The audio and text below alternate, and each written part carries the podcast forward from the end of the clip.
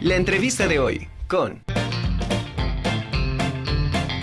Hoy está con nosotros, previo a la celebración del Día Internacional de la Mujer, pues está con nosotros esta tarde la maestra Elsa Hernández, directora de Museos Universitarios de nuestra máxima casa de estudios.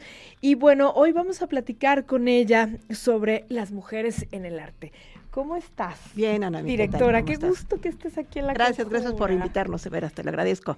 Oye, es, es importantísimo hablar de, del pues del papel que han jugado las mujeres y tú como directora que has tenido la oportunidad de poder ver la historia de muchas grandes artistas, la evolución del arte, de las mujeres en el arte.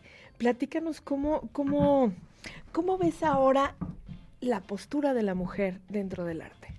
A la mujer le ha costado mucho trabajo llegar a donde está ahora en las cuestiones de arte. Es hasta el siglo XVI cuando empiezan las primeras pintoras, y eso porque el papá era pintor y, le permite, pero si había alguna otra mujer que estaba pintando, no se le permitía firmar, no se le permitía que fuera un reconocimiento, si tenía la pintura no podía venderla. La única que totalmente, completamente y además se tenía que quedar en casa encerrada, no podía, imagínate que quería hacer un desnudo de hombre, bueno, creo que hubiera sido imposible, ¿no? Pero entonces las mujeres llegan y empiezan, pero es muy, muy lento. Es una italiana la primera que, como te digo, en 1593, cuando ella nace, que empieza a dar sus primeros pasos. Y de ahí nos vamos hasta el siglo XX, cuando la mujer empieza pues a decir, a ver, si me llevas a las luchas, me llevas a las guerras, pues también tómame en cuenta en otros aspectos y en el arte. Y es cuando ellas empiezan a dar a conocer sus trabajos y son tomadas en cuenta. Y aparte, ¿sabes qué? Han sido, han sido musas. Ah, han sido objeto. Ah, claro. O objeto de estudio han sido las musas, pero también han sido estos modelos, ¿no? O sea, hay una contradicción ahí, este, machista social, no, no sé cómo, pero, pero ha sido el cuerpo femenino una parte fundamental. Claro, es como un modelo, la tiene que tomar. Si quieres un modelo hermoso, pues una mujer. Pero si querías representar la paz, la maternidad, el amor, la familia, las mujeres, ¿no? Pero las mujeres no podían representar a ningún hombre, ¿no? era imposible. Miren, no sé, qué hubiera pasado en la sociedad. Pero te digo que como es en el siglo XX cuando empieza, y en México tenemos que darle las gracias a Frida Kahlo. A Frida Kahlo. Exactamente. Hace el parteaguas. Con todo lo que había sufrido esa mujer, tenía que hacer un rompimiento. Frida, después de todos los accidentes que había tenido, las negaciones como madre que había tenido, entonces ella dice, ahora soy yo y me tienen que aceptar. Pero Frida también estaba eh, rodeada de hombres que, las, que la iban a impulsar. Bueno, la impulsaban y no la impulsaban, porque Diego Rivera eh, también se peleaba con ella, ¿no? Y no aceptaba la forma en que ella pintaba. Pero pues ahorita una obra de Frida Kahlo es la, es la más cotizada en el Oye, mercado. está más cara que la de su... pues, pues fíjate que las obras de Frida, porque como ella hizo obras muy pequeñas, entonces se toma, se, se, se hace el avalúo por centímetro cuadrado, cosa que no se hace en una obra de otros pintores de, que hacían obras más monumentales. Claro, como los, murales, los murales que hacía, claro. Sí, entonces ella es la que te digo, pero ella dio paso a que mujeres muy reconocidas ya se, empezaran a dar a, ya vendieran su obra, ya pudieran eh, expresarse, ya sin, pues, ¿cómo se llama? Pues esa negación de, de la sociedad y de los hombres más que nada, ¿no? Para aceptarlas. Claro, y también de, de, hacer como una construcción visual mucho más, eh, totalmente diferente a lo que se venía manejando con el cuerpo femenino.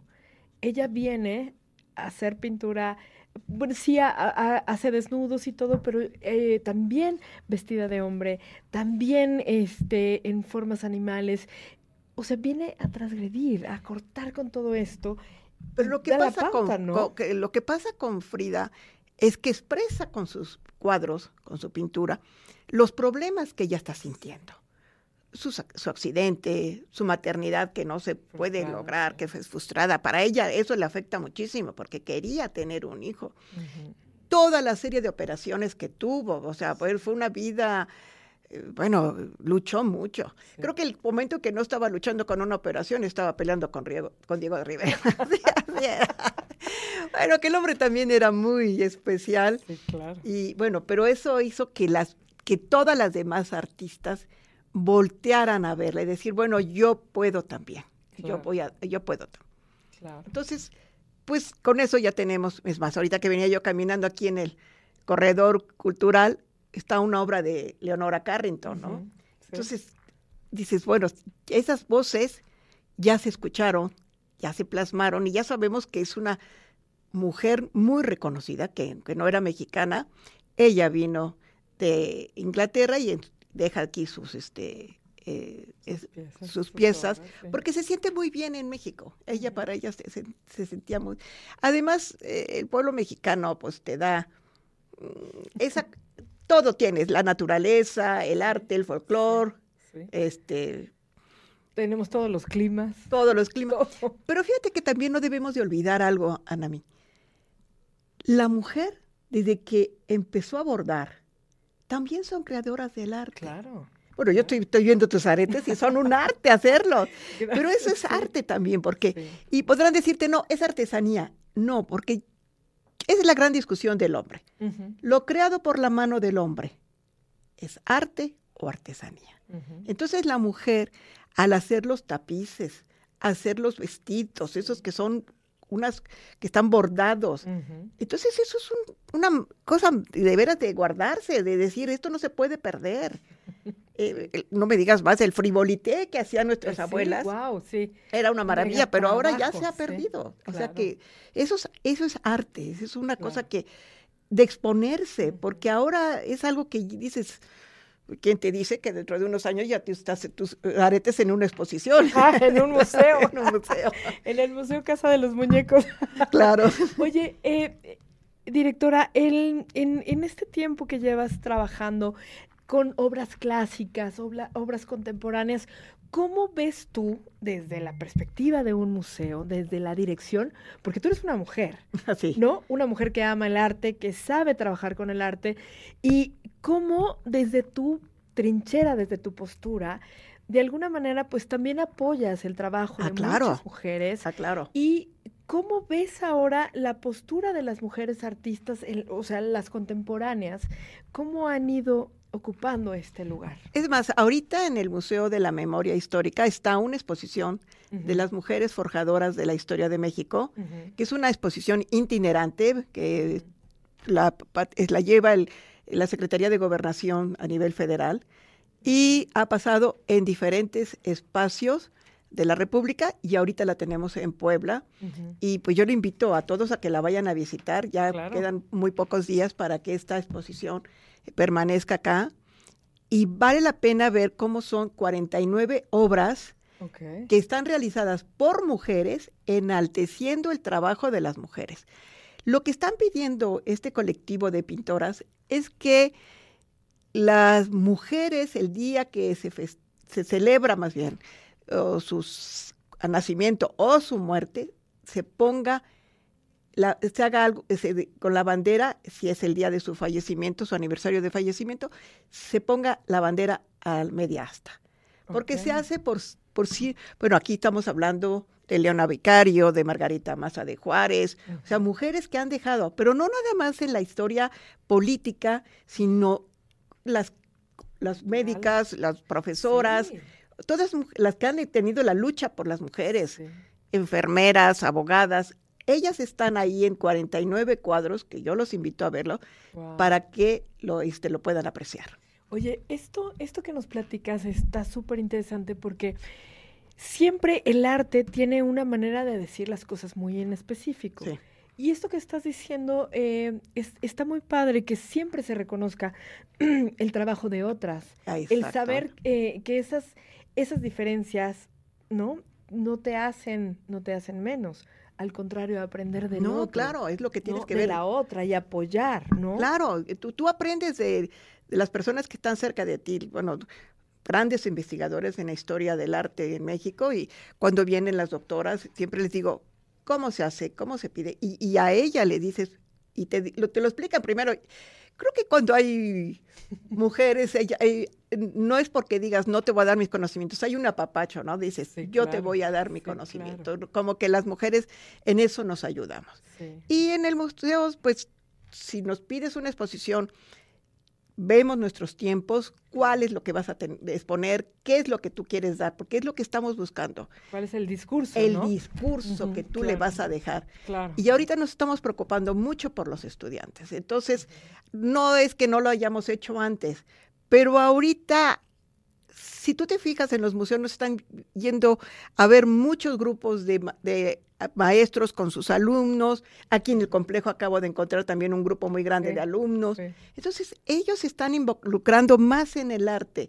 Estaban las, eh, una danzas ahorita. E, eso, entonces ellos te empiezas a enamorar de todo el arte, porque no nada más es la pintura, es la música, el canto, eh, eh, todos los aspectos visuales que tiene la, el, arte. Exacto. Oye, de verdad me, me, encanta esto que está haciendo el Museo Casa de los Muñecos, porque podría, pudiéramos pensar que un museo eh, por, por el espacio, por esta casa maravillosa, se dedica solamente al arte clásico o no y entonces esta parte del, lenguaje contemporáneo, porque sí tiene mucho que ver el adaptar esas obras maravillosas de grandes artistas mujeres, adaptarlas a un lenguaje más contemporáneo, precisamente para poder trabajar con, la gente joven, con los estudiantes. Y entonces, de esta manera también el lenguaje enamora. Claro. ¿No? Porque va acompañado de esta imagen visual, va acompañando a estas obras. Eh, eso, eh, eh, tienes razón en lo que estás diciendo no podemos formar nuevos artistas si no le estamos enseñando lo que están haciendo los que están en el presente o los que acaban de pasar.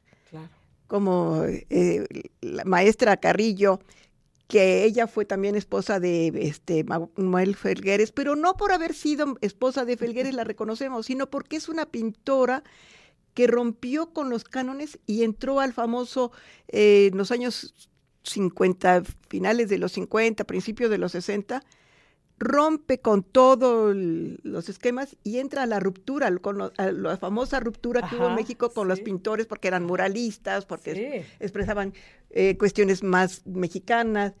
Y desgraciadamente Carrillo no puede vivir, no vive muchos años, tuvo un accidente, muere muy joven, a los 44 años, sino te lo aseguro que hubiera, hubiera llegado a ser una, si ahorita ya es reconocida con su edad de tan joven, a lo que hubiera llegado, ¿no? Y no porque era la esposa de Felgueres, sino lo que ella, misma logró como, logró como, Es más, yo creo que lo, eh, Felgueres se fijó en ella también.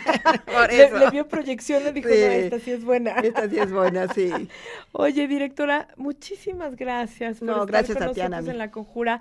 Y antes de irnos, quisiera que por favor invites nuevamente al público a que vaya a esta gran exposición para disfrutar de estas obras. Bueno, pero te, voy a explicar. Son dos exposiciones. La exposición en el Museo de los Muñecos, que está en el centro, en la, ya la conocen todos con la Casa de los Muñecos, que está cerca del Zócalo.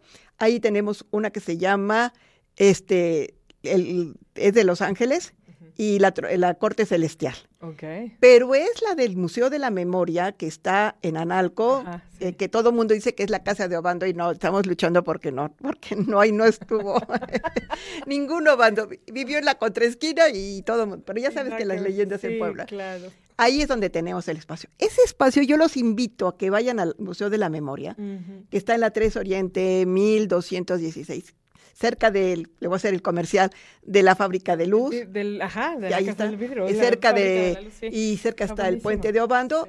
Ahí pueden ir a esa exposición. Ahí tenemos las 49 obras de estas mujeres que yo los invito a que la vayan a ver. Padrísimo. Gracias. Pues muchísimas gracias. No, gracias a ti. Elsa Hernández por estar con nosotros aquí en La Conjer. Siempre bienvenida y siempre padrísimo platicar contigo. No, a ti te lo agradezco.